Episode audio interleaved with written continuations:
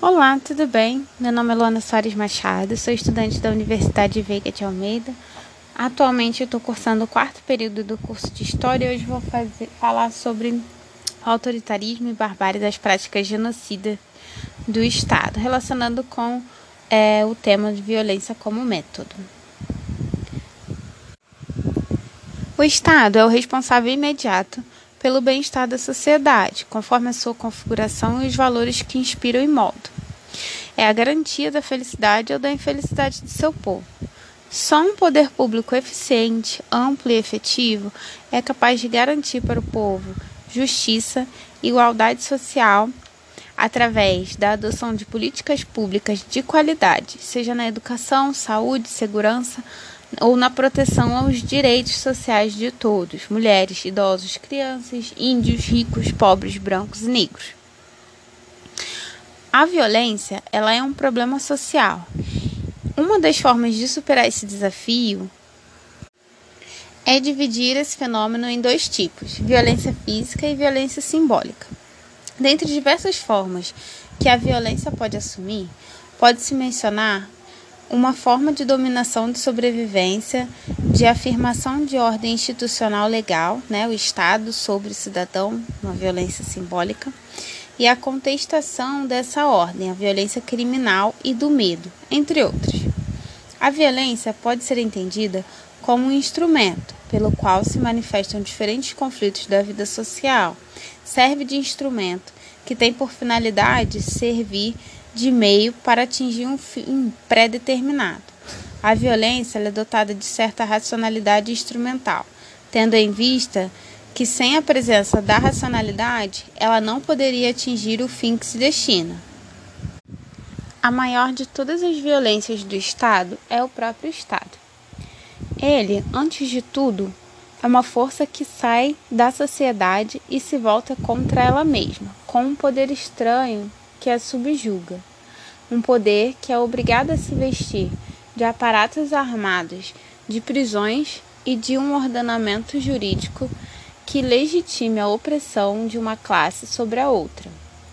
É a confissão que a sociedade se meteu em um antagonismo inconciliável, do qual não se, não se pode se livrar. Daí uma força que se coloque aparentemente acima da sociedade, para manter os conflitos nos limites da ordem. Genocídio é um conceito desenvolvido na década de 1940 que faz menção a qualquer tentativa de exterminar um grupo de pessoas. Massacres históricos direcionados contra populações específicas se dão a partir de escolhas políticas, que às vezes são dotadas sob a lógica de exceção, mas outras tantas vezes são colocadas em prática sob o manto da democracia.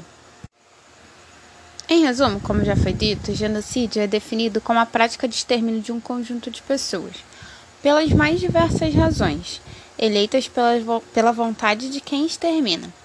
Pode ser para ocupar um território que essas pessoas habitam, ou por razões étnicas, religiosas e econômicas.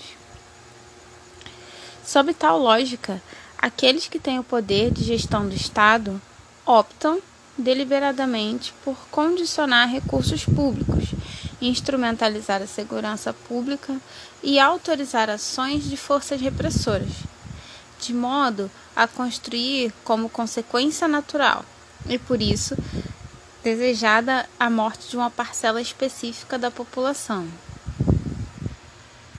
É verdade que o Estado social não chegou a, ser, a se realizar no Brasil, o que os direitos humanos e que os direitos humanos nunca foram reconhecidos é, a uma parcela importante da população.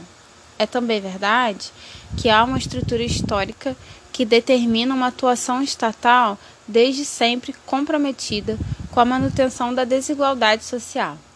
E em uma realidade de desigualdade aterrorizante como a nossa, em que o mesmo grupo né, que detém o capital sempre foi o privilegiado em detrimento de outro, aquele formado por pessoas pobres, negras, habitantes das periferias dos grandes centros urbanos, não é difícil perceber que, política, que as políticas públicas foram determinantes para permitir a sobrevivência e implicar na morte de determinadas pessoas. O Brasil sequer tornou real o projeto de sociedade que edificou na Constituição de 88.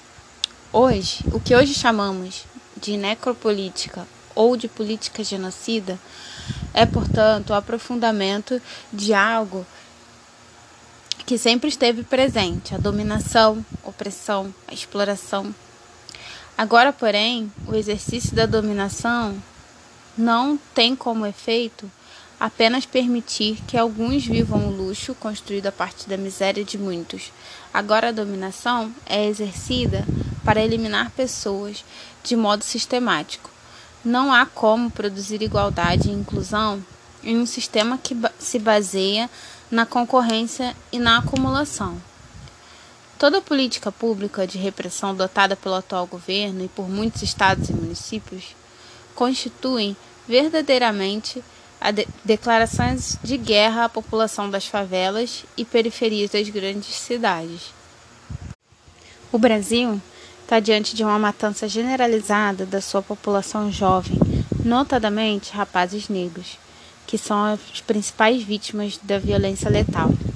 Em 2016, segundo apontam os dados do Atlas da Violência de 2018, houve um aumento de 7,4% em relação a 2015 no número de jovens mortos de forma violenta. Já no período de 10 anos, entre 2006 e 2016, o aumento registrado foi de 23,3%.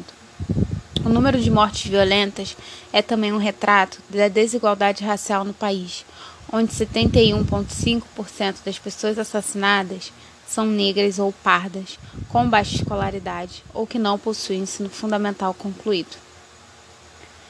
Os homicídios são reflexos da sobre, sobreposição de vulnerabilidade às quais essa população negra está sujeita e o quanto a violência atravessa esses corpos de maneira generalizada, apesar de alguns avanços conquistados. A cruel realidade é que desde 2015 o Brasil vem reduzindo os investimentos em políticas de direitos humanos. O total de recursos federais destinados à política para as mulheres igualdade racial, LGBTs e direitos humanos caiu 35% em 2016 em relação ao ano anterior. Como uma das consequências da queda, em 2016 não foi firmado nenhum convênio novo voltado a esses segmentos. É preciso avançar com urgência e conter as mortes desses jovens.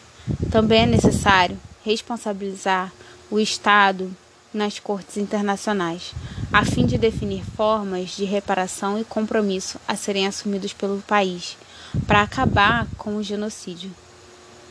Por essa razão, é tão importante que o tema ganhe cada vez mais destaque, não apenas nas agendas governamentais, mas também nos diversos espaços de debate da sociedade civil e nos planos nacionais e internacionais. Reconhecer o genocídio é o primeiro passo para combatê-lo.